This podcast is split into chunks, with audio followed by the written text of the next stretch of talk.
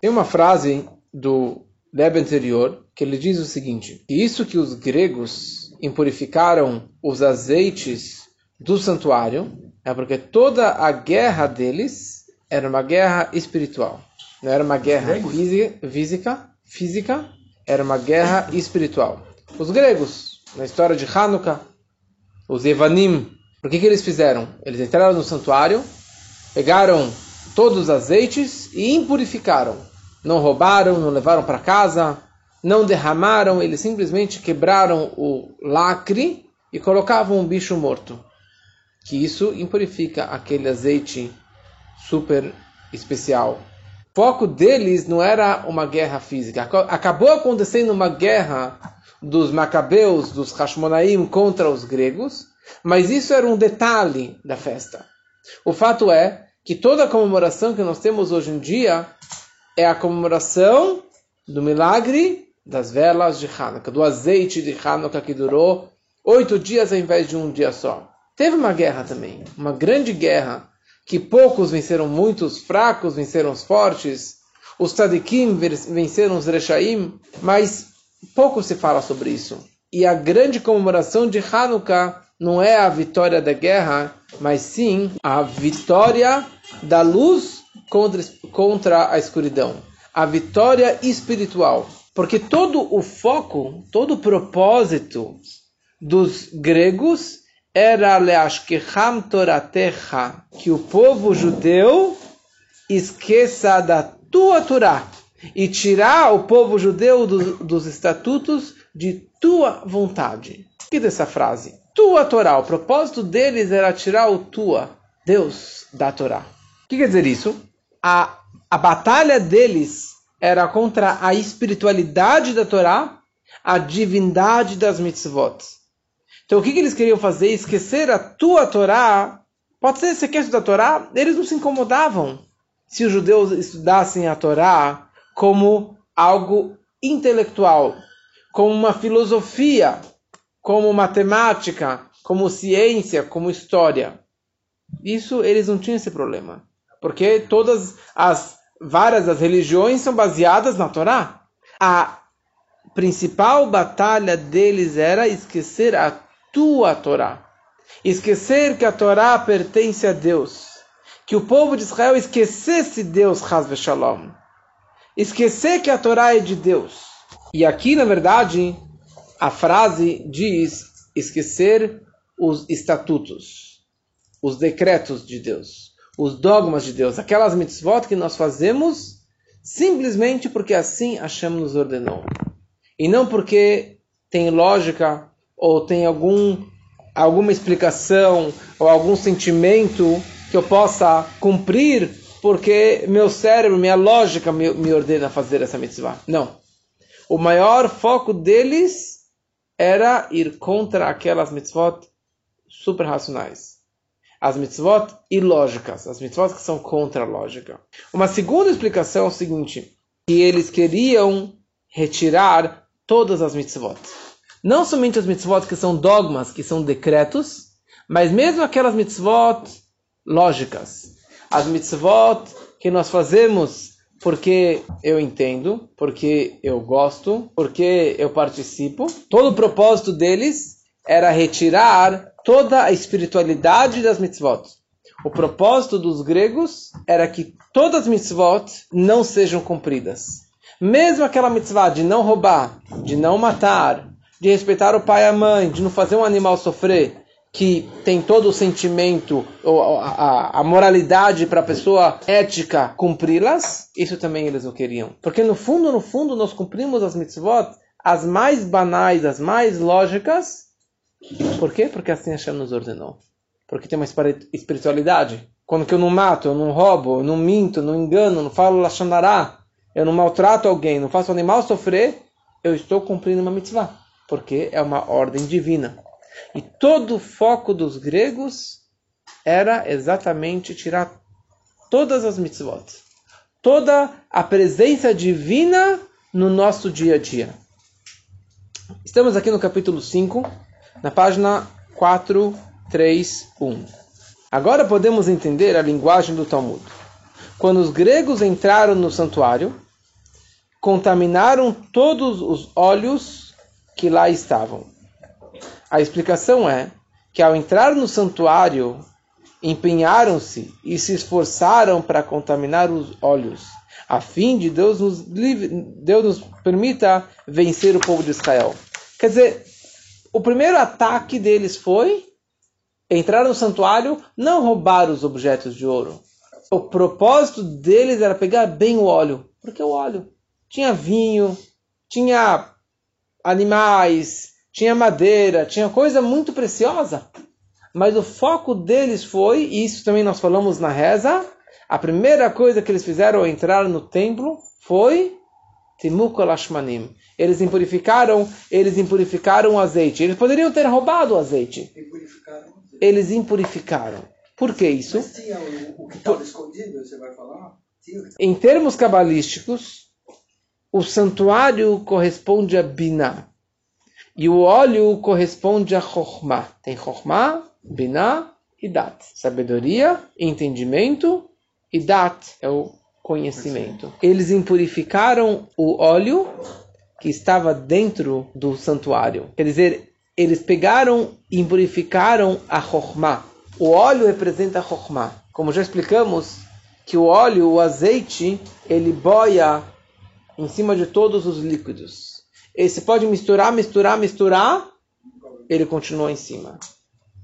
Isso representa Chokhmah. Chokhmah é aquele insight de um pensamento.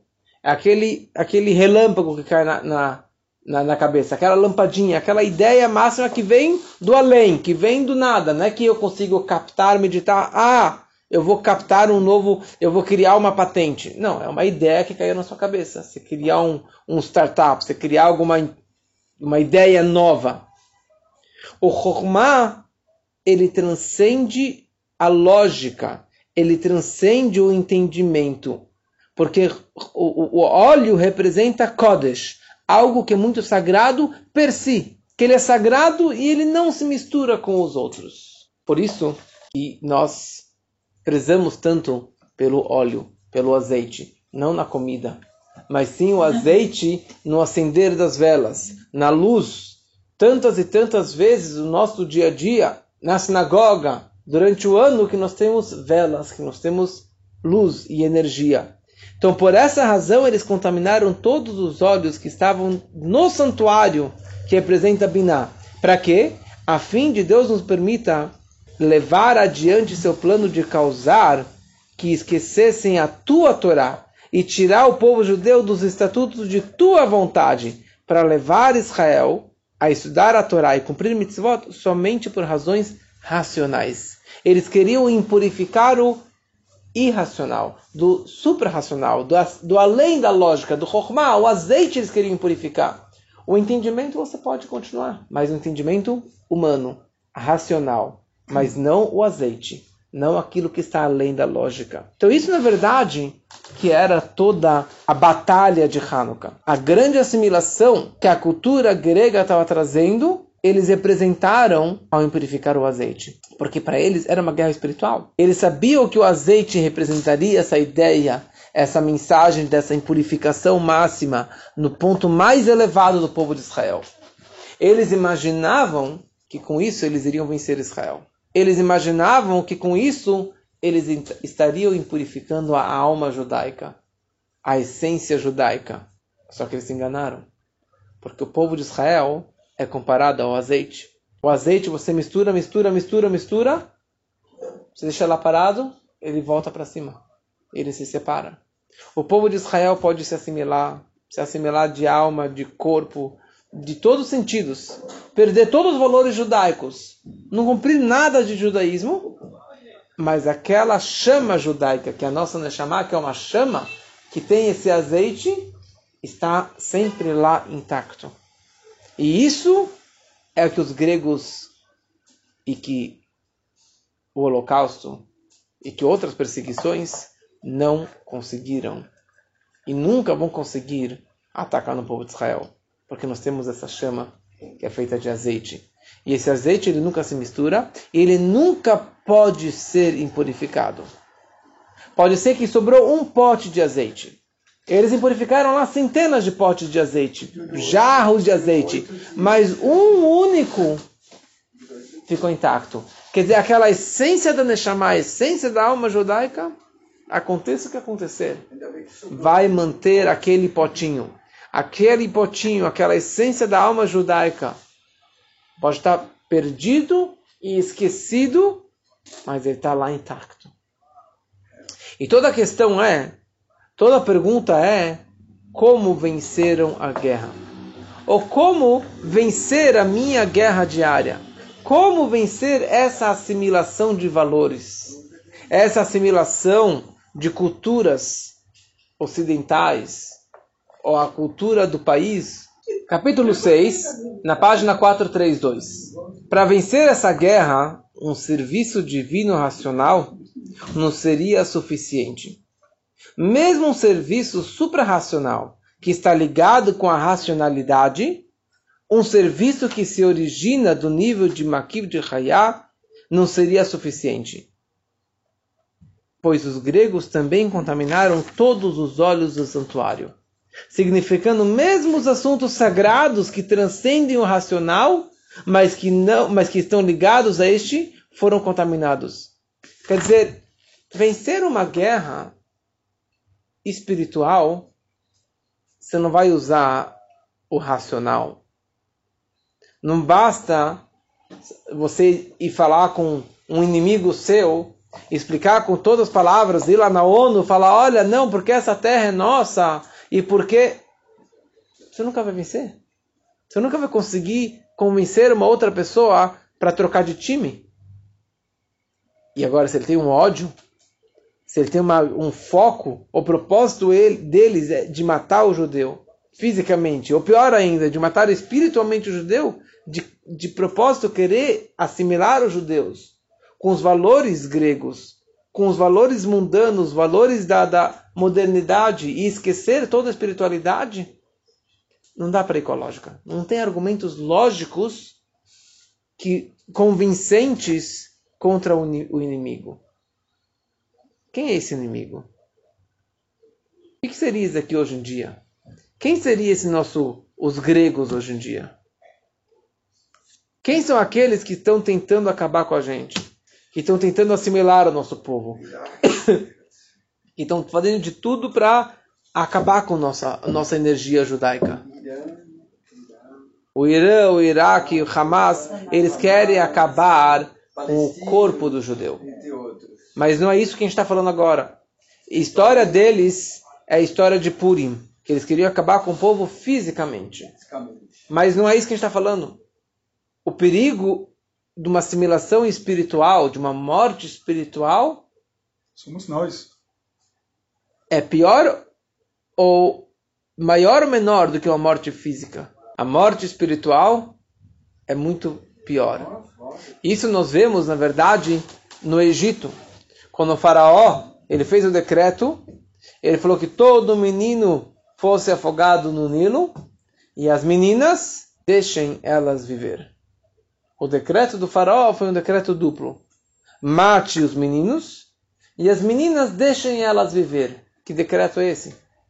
O, de, o decreto deveria ser mate os meninos, ponto final. Não. As meninas deixem-nas viver. Deixa, deixa comigo. Deixa que eu, faraó, deixa que eu, Egito, vou ensinar para suas meninas judias mostrar para elas como que deve ser uma vida, como que deve seguir e como que eu devo educar. Eu vou educar essas meninas e não vocês, judeus. Era uma morte espiritual. Os meninos morreram fisicamente no Nilo e as meninas uma morte espiritual de uma assimilação. Qual morte era pior? Porque na hora que ele morreu fisicamente, acabou. Na hora que ela continua viva, mas uma vida que não é vida, uma vida que goi, uma vida como um egípcio, uma vida totalmente assimilado, sem valores judaicos, sem a chama brilhando dentro dele, isso é uma morte espiritual que em muitas situações é irreversível. Ela está tão perdida que não tem mais como voltar atrás. O que, que é hoje em dia, então? O que, que seria assimilação. essa assimilação? O azeite ele é feito ele é produzido pela prensa da azeitona. Quanto mais você prensa essa azeitona, mais azeite sai. Esse azeite do Beit HaMikdash, que era tão especial que demoraria para oito dias para produzir o um novo azeite, ele era produzido de uma azeitona especial, mas da primeira gota que saía de cada azeitona. Então pegavam uma azeitona, apertavam, a primeira gota colocavam de lado, o resto era para o supermercado. Segunda, imagina quantas azeitonas você precisa para produzir um pote, um jarro de azeite para acender os sete braços da menorá. Quer dizer, um, um azeite extra, extra virgem. Mas está explicado que para surgir o azeite ou a luz ou a alma, você tem que pressionar. Você tem que ter uma oposição. Quanto mais você aperta o azeite, mais luz sai. E o judeu, exatamente por essa razão, tem tanta coisa que tem a ver com vela, com luz e com azeite em particular. E a festa inteira de Hanukkah está baseada no azeite. Porque, como você falou, o nosso povo, quando tinha o antissemitismo, quando tinha o gueto, quando tinha as dificuldades, então eles pressionavam ou prensavam o nosso povo como se prensa a azeitona. Então, todo mundo era religioso no shtetl, todo mundo era religioso no gueto, todo mundo era religioso no passado, porque você tinha tanta oposição, tanta dificuldade, que você se enquadrava no só no meio religioso, só no meio judaico. E você nunca seria aceito nos goim. Você nunca seria aceito pelos outros. Mesmo que você quisesse, você não seria aceito. Os alemães pensaram que eles seriam muito bem aceitos. Se assimilaram, se assimilaram, se assimilaram. Chegou um momento e falou: não, você é judeu, seu bisavô era judeu, você está na lista. Você está na lista de Hitler. Esse que é o nosso povo. É uma azeitona. Porque cada judeu ele tem uma azeitona dentro de si. Ele tem, na verdade, essa chama judaica. Então, quanto maior a oposição, quanto maior a dificuldade, mais essa chama ela brilha. E toda a história de Hanukkah, e na verdade, toda a história da modernidade, é que não tem mais oposição. Não tem mais dificuldades. O que os gregos estavam fazendo para os judeus? Você tem academia, você tem teatro, você tem balé, você tem filosofia, você tem. Netflix. Você tem. Hoje você tem Netflix, você tem celular, você tem toda a modernidade. Qual o problema de você ter, um celular maravilhoso, uma, uma, uma, uma televisão, de ir no cinema, ir no shopping e passear pelos cafreiros? Problema nenhum. Não tem nada contra a Torá. Mas quanto mais material, quanto mais intelectual a pessoa fica, ou mais atraída pelo físico, pelo corpo, pela lógica, pela filosofia, menos você permite que a luz brilhe. Menos oposição você vai ter, porque eles estão te abraçando, né? A, a, a rua chama a gente. O, o mundo goi abraça a gente. Quando o judeu vai casa com o goi, ele é muito abraçado. Quando o judeu ele vai, você é judeu, posso tocar, você é sagrado. Eles sabem quem diz sagrado. Eles têm de tudo para chamar a gente. Qual é o problema de você é, conversar com o evangélico, de ter todo esse contato com eles? O problema é que você vai acabar se assimilando com valores e perdendo a sua proteção e perdendo a sua espiritualidade. E você vai seguir um judaísmo só físico, só materialista. E um judaísmo cada vez mais cético. Né? Uma vida mais cética, menos judaica, porque a base do judaísmo é duas palavras que nós falamos no Monte Sinai. Nascer venishma. Faremos e depois entenderemos. A base do judaísmo é obedecer às ordens divinas. Eu aceito o, julga, o jugo e o reino divino além do meu conhecimento. Eu faremos, depois eu vou tentar entender. Mas se eu não entender, eu vou continuar fazendo. E é isso que é o judaísmo.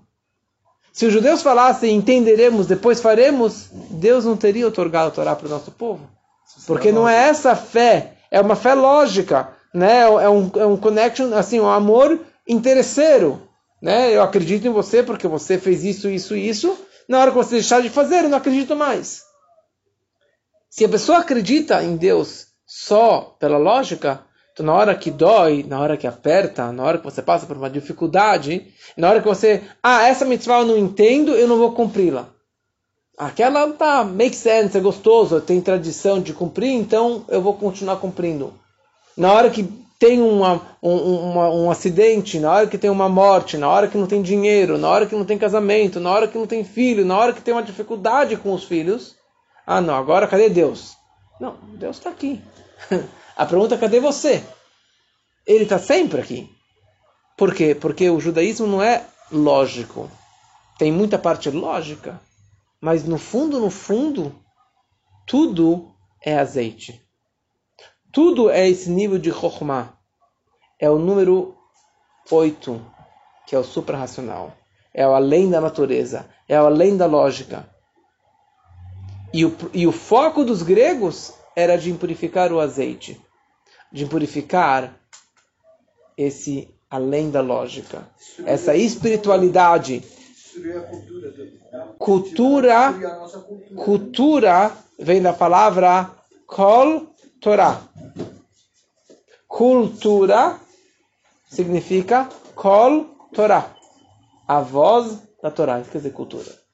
A grande assimilação, o grande perigo e a grande guerra contra nós, contra o nosso povo, sempre foi a assimilação de valores, a assimilação de culturas, a assimilação e a atração do mundano e do mundo goi e do mundo cético, do mundo laico, tentando se infiltrar dentro do judaísmo.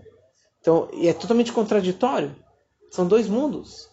Não dá para você viver um judaísmo só baseado na lógica, é. só baseado naquilo que eu gosto. Porque chega uma hora que você fala, não, isso eu discordo, então eu não cumpro. O maior perigo é a segunda geração. Porque se os pais já seguem uma religião cética e intelectual, ou só na lógica, o que, que o filho vai levar? O que, que o filho vai cumprir? E o que, que os netos vão cumprir? Porque eles veem que os pais, que os avós só fazem aquilo que eles gostam, porque eles se identificam com o Pesach, que é gostoso, o Matzebos, e a matzah da vovó, e a sopa, e sei lá o que mais, e o Purim, é legal, a festa, a baderna de Hanukkah, a festinha de Hanukkah.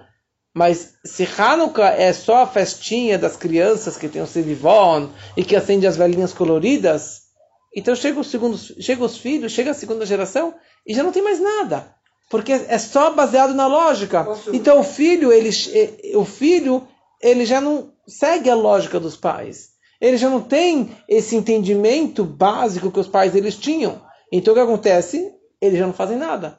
E a assimilação de valores é automático e a assimilação de casamento é muito mais automática. Por que, que eu vou casar com um judeu, com uma judia, se meus pais não fazem nenhum judaísmo? É, meus pais não seguem nada? A questão é como vencer essa guerra. Vencer essa guerra espiritual, você não vai vencer com a lógica, com explicações lógicas, com o judaísmo racional, com razões racionais. E mesmo aqueles pontos você fala, ah, tá bom, eu não entendo 100%, que é um pouquinho supra-racional, eu também não consigo vencer essa escuridão. Eu não consigo vencer essa assimilação de valores. Vencer a guerra, na página 434, requer precisamente o serviço de autossacrifício. Mesirut Nefesh. O que, que significa Mesirut Nefesh? Autossacrifício. O que significa autossacrifício? Que é permanecer firme contra todos os obstáculos e barreiras e evocar uma força inerente que transcende completamente o intelecto. Isso quer dizer Mesirut Nefesh. Mesirut Nefesh, a tradução literal, significa entregar a sua alma. Não para o diabo, mas entregar a tua alma para Deus. Entregar a tua alma, naquele ponto você fala, eu não sei porquê, mas eu vou pular na fogueira. Aquele judeu mais assimilado, que ele, antes que ele foi para o crematório, ele gritou Shema Israel. Aquele judeu mais assimilado, que nas cruzadas, ele foi para a fogueira, ao invés de ir para a cruz. Por quê? Não sei por quê. Isso é o Misirut Nefesh. Misirut Nefesh quer dizer, nesse sentido de entregar a vida, de perder a vida pela fé, mas não numa questão racional. Porque se ele é religioso e acredita, então óbvio que ele vai para a fogueira. Mas se ele não é religioso, não frequenta, não entende, nunca estudou Torá, mas na hora que pega, eu sou judeu. Ele vai se entregar pelo judaísmo. Quer dizer, isto é similar ao alto sacrifício pela santificação do nome de Deus, que não deriva de nenhuma lógica intelectual, mas somente do fato de que não pode ser absolutamente de outra forma. E isso está ligado com a essência da alma, com a essência da Neshama, que é chamado de Yehidah. É a natureza de uma ligação essencial e que não é absolutamente e não pode ser de outra forma, Deus nos livre. Quer dizer, eu não sei porque eu fiz isso, mas eu não podia fazer diferente. Chegou aquela situação que isso não. Como já contei algumas vezes, teve uma moça que viajou comigo no Taglit, que ela era batizada, e eu fui visitar a mãe dela, que também casou na igreja com um marido não judeu, e a avó que veio da Europa, veio acho que da Hungria, super assimilada, super fora, estudou aqui em escola de, em, em escola de freiras. Ela faleceu agora há pouco tempo. Ela me contou o seguinte, que quando foi o batizado da minha neta, e eu, eu tive que ir para a cerimônia, quer dizer, eu não acredito em nada. Ela tem fotos de freiras e de santos na casa toda. Nunca fez nada de judaísmo, pelo contrário. Mas ela falou, na hora que eu estava lá, eu não conseguia entrar na sala do batizado. Eu não consegui ver a minha neta sendo batizada. E ela falou a seguinte frase: Eu imaginei a minha mãe, a minha falecida mãe, rodando, girando no caixão, que a bisneta dela está sendo batizada. Me explica logicamente isso. Não tem explicação. Passou uns minutos, eu fui ver a mesuzá da porta dela. E daí ela tinha uma mesuzá na porta. Com tudo que ela tinha lá dentro de casa, ela tinha uma mesuzá na porta. Eu abri a mesuzá e era só a caixinha, sem nada dentro. Nem um pergaminho não caché, não tinha nada dentro. Eu falei, senhora, ela quase desmaiou. Ela falou, o quê? Nunca. Assim, aquele o quê que doeu na essência da alma dela, que ela não, não tinha uma na porta dela. Mas que hipocrisia, que contradição. Você não acredita em nada dentro da escola de freira. Seu filho, sua neta, todo mundo assimilado. Mas na hora que dói, dói. Isso é um auto-sacrifício. Isso é um auto-sacrifício. Outra senhora que eu conheci também lá na época do Brooklyn, que ela tinha o jogo do bicho, e quando encontrei com ela, ela tinha um crucifixo atrás dela. E daí, quando ela morreu, a única coisa que ela queria, que o filho dela, que mora no fim do mundo, era que ela fosse enterrada no cemitério judaico. Por quê? Isso é o auto-sacrifício. Isso tem a ver com a essência da alma. Quer dizer, essa essência da alma não é suscetível à mancha ou à impureza. Deus não o permita. Como esse um pote de azeite encontrado com selo, com carimbo, com o lacre do sumo sacerdote intacto uma vez que as impurezas são incapazes de alcançar esse um potinho de azeite. Portanto, é precisamente através do serviço de alto sacrifício que vem desse nível totalmente além da lógica, além do raciocínio humano, que tem a ver com a essência da alma da Yehidah, que a guerra pode ser vencida. Que assim, na verdade, foi na época de Hanukkah. Como que os judeus, poucos, fracos, sem armas. Chachamim foram vencer o maior exército da época dos gregos, com elefantes, com armas, com milhares e milhares, centenas de milhares de soldados. Assim foi que eles venceram. Na questão física, eles tiveram um Eserut Nefesh, um alto sacrifício de Matitial e seus filhos. E apesar de serem fracos e poucos, se levantaram com alto sacrifício para guerrear contra os fortes e muitos. E através disso, eles inspiraram e despertaram as pessoas de sua geração a entregar as suas vidas para santificar o nome de Deus e abster-se de violar a religião de qualquer forma, de alguma forma. Foi através deste auto sacrifício que eles venceram a guerra. Eles foram com a cara e coragem, sem nada, sem nenhuma tática de guerra. Mas eles foram Macabe, Mi Kamocha Hashem. Quem é como os fortes? Eles foram com essa coragem. E assim também hoje em dia. Como que você vence a guerra espiritual? Como que você consegue vencer a assimilação de valores? E pior ainda, a assimilação física de casamentos é com esse auto sacrifício é com essa dedicação total à Torá e ao judaísmo. Eu vou concluir, tinha um, um casal que estava na casa Shabbat passado, e eu falei para ele, olha, a sua família é uma exceção. Como você e seus dois irmãos, são três irmãos, nunca cogitaram a sair com não judias. Não são religiosos, frequentam um pouco, frequentam, mas três homens que estudaram, sei lá, no Pérez, e que nunca saíram, e que nunca cogitaram em sair com uma não judia, falei, mas qual o segredo? E ele me falou que na casa dele sempre foi carne kasher e sempre separaram carne de leite. Eu falei, mas tá bom. Ele falou, mas isso sempre foi um lembrete que nós somos judeus. Eu estava na rua, é, é, não posso na churrascaria. Eu estava numa festa, é, mas eu não posso comer esse, esse cheeseburger. É, não posso comer essa comida. Eu não posso. Quer dizer, qualquer lugar, mesmo que eles não são religiosos e vão em restaurantes não kasher, mas qualquer momento do dia, ah, eu sou judeu, eu não, eu não, eu, eu não posso comer essa comida, eu não posso comer aquilo, eu não posso fazer isso, por quê? Porque eu sou judeu. É um lembrete diário, constante e eterno que isso. Eu tenho uma outra menina também, que acabou largando o goi e acabou se aproximando e está namorando um judeu, porque ela tinha falado para o namorado do goi, a minha casa vai ser kasher e meus filhos vão estudar escola judia. E ela viajou, sei lá para onde, para um mega hotel. Ela foi na cozinha levou a carne dela para fazer a carne dela na cozinha do hotel. Lindo! E é isso que salvou a alma dela. Porque não tem lógica isso toda a questão de kasher e não kasher, carne e leite, e carne no kasher, pureza e impureza, não tem lógica.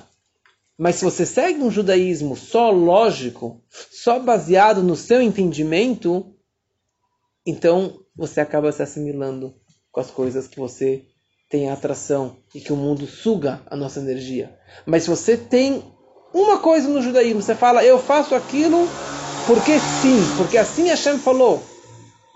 E isso eu, eu gostei dessa ideia de que se nós prezamos pelo futuro dos nossos filhos, nós precisamos mostrar o exemplo que o meu judaísmo não é só baseado na lógica e no meu entendimento.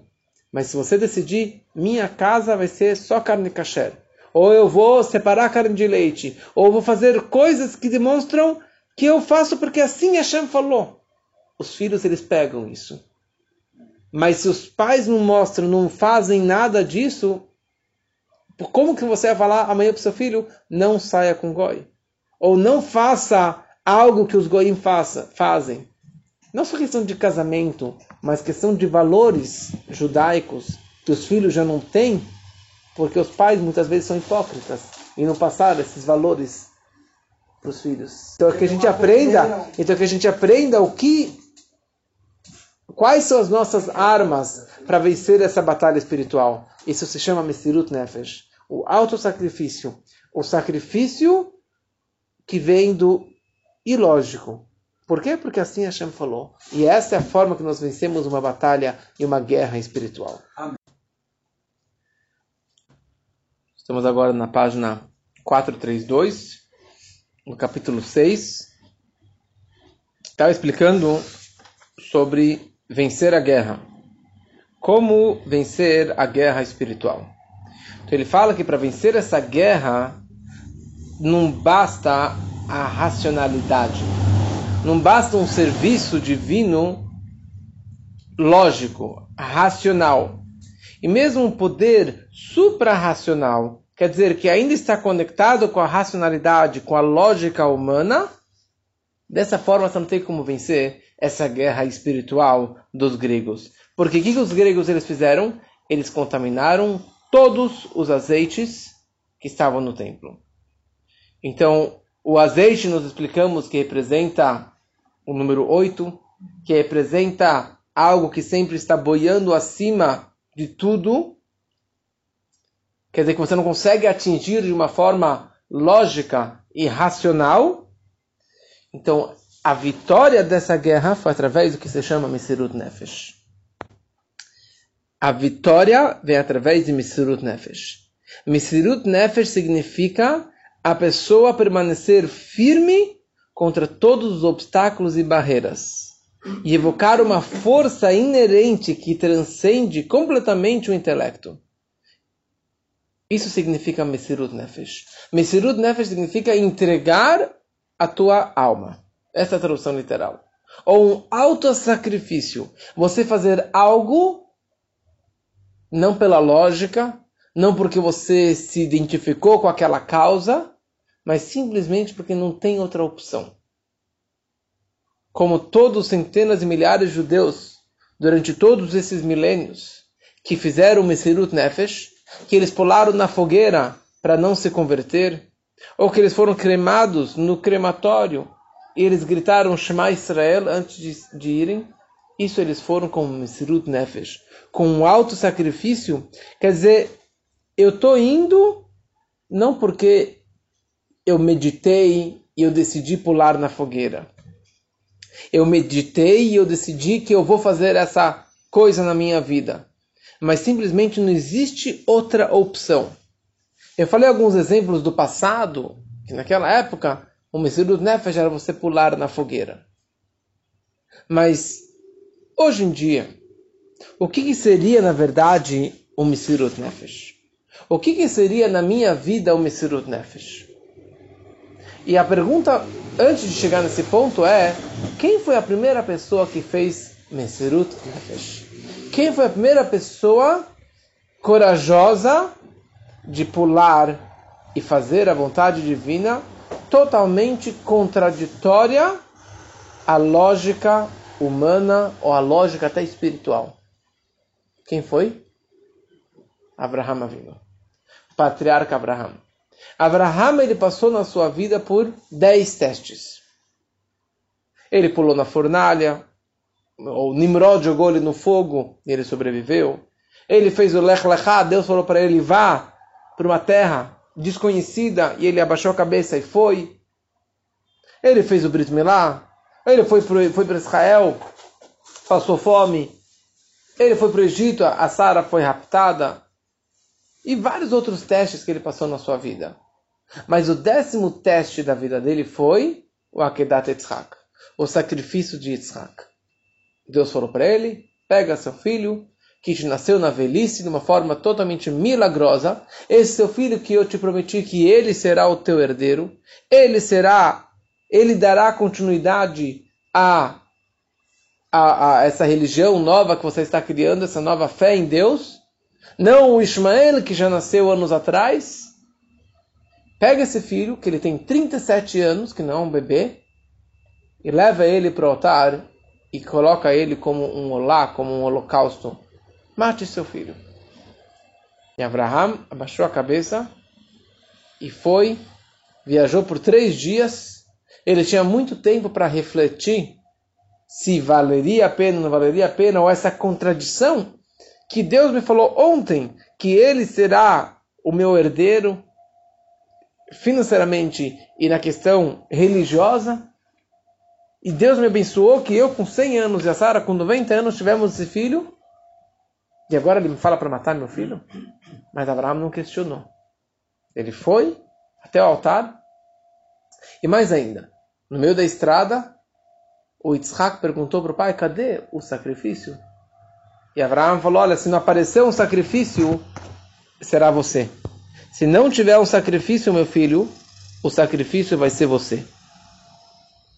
E a Torá descreve, vai Neem Ardav, os dois foram juntos. Os dois, eles foram juntos, convictos daquilo que eles estavam fazendo. Então imagina só o Mesirut Nefesh, o alto sacrifício, a dedicação total de, de Abraão vindo para fazer a vontade divina.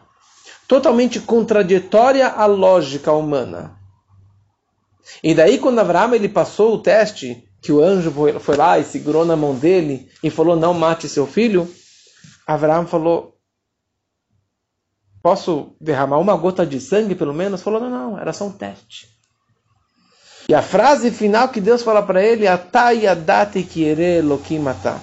Agora eu vejo que você teme a Deus. Que você realmente me teme. Agora eu vejo que você realmente me ama e tem reverência por mim. Só agora que eu vejo. Ou seja, os nove testes que você, Abraão, passou na sua vida, não, não, não entram na contabilidade. Agora sim você tirou nota 10. Se você não tivesse passado por esse décimo teste, qual seria a nota?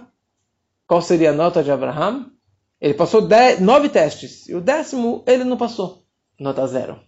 Ele iria tirar nota zero. E Deus falou para ele: Agora eu vejo que você é temente a Deus. Se você não tivesse passado nesse décimo teste, você ia tirar nota zero. E você não representaria o seu temor e reverência e respeito por mim. Por quê? Ele passou nove testes bonitos, maravilhosos, porque todos os nove testes que ele passou tinha muita racionalidade. Tinha uma questão dele ficar famoso, dele difundir uma seita nova, uma nova religião, uma nova cultura que ele estava difundindo ao mundo. Tinha várias pessoas ao redor dele. Quando ele foi julgado na fornalha, ele ficou famoso. Lech Lechai, ele ficou famoso.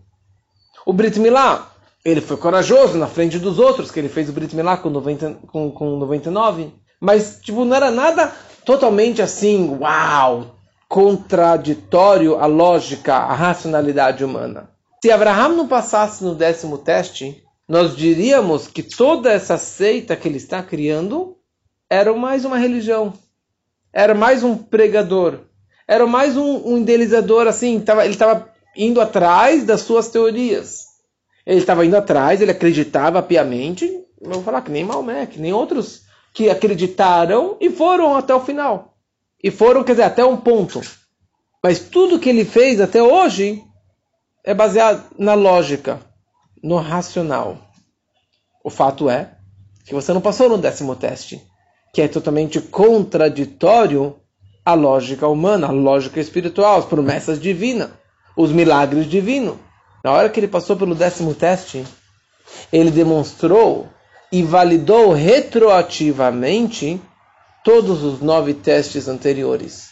Agora que ele passou pelo décimo, de uma forma totalmente contra a lógica, ele demonstrou que todos os nove testes que ele passou até então eram com a mesma ideia, era com a mesma fé, com a mesma reverência a Deus, com o mesmo amor a Deus, não para ficar famoso, não para difundir, não para sem nenhum interesse particular, só pelo nome de Hashem.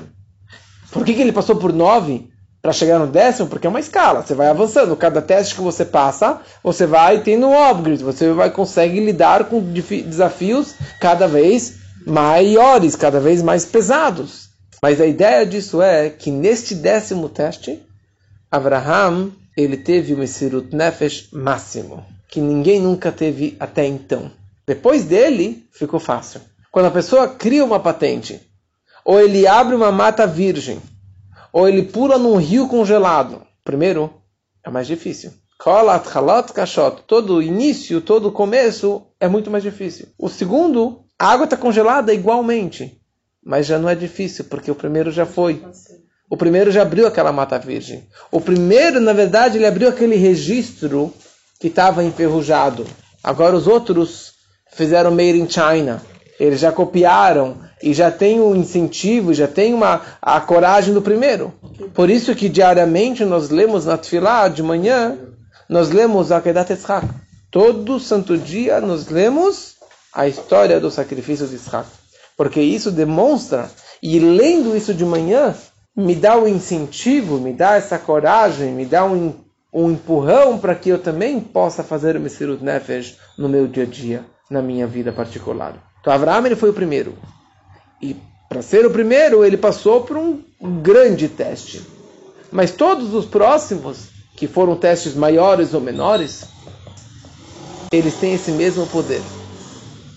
Que quando você demonstra isso para Deus, que você realmente acredita, de dia ou de noite, no bem ou no mal, na vida ou na morte, com dinheiro ou sem dinheiro, com saúde ou sem saúde, que você vai a só, você vai até o fim acreditando nessa fé em Hashem, isso chama Messirut Nefesh. Que é uma fé incontestável. Que é isso que eles falaram no Monte Sinai. Nascer Venishma. Faremos e depois entenderemos. A base do judaísmo é faremos. E depois entenderemos. Essa fé e esse Messirut Nefesh foi o que os gregos fizeram na história de Hanukkah. Eles estavam dispostos a fazer uma guerra de poucos contra muitos. Não tinha nenhuma chance deles vencerem. Fracos contra fortes. Desarmados contra um, um, um exército mais poderoso da época. Mas eles não se importaram com essa questão, com essas dificuldades físicas e materiais. Por quê? Porque essa era a vontade de Hashem. Eles eram os macabeus. Nós estamos fazendo pelo nome de Hashem. Nós estamos fazendo até o final. Acontece o que acontecer, mas eu não vou abrir mão do meu judaísmo. Eu não vou abrir mão das minhas mitzvot. Eu não vou abrir mão dos meus preceitos. Por isso que eles venceram a guerra. Porque na hora que a pessoa ela demonstra, e ela desperta, e ela revela esse Mesirut Nefesh dele, não existe nada que bloqueie. Não existe nada que possa se opor a essa revelação do Mesirut Nefesh. Por quê? Porque o Messirut Nefesh vem do ponto mais elevado da nossa alma. Um ponto da nossa alma que é chamado Yehida. Nossa alma tem cinco níveis. Nefesh, Ruach, Neshama, Chaya e Yehida.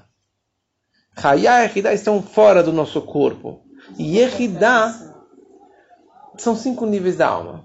Nefesh é alma, Ruach é espírito, Neshama é alma, Chaya é vida e Yehida significa união máxima. Ichud, Ichud Abonim.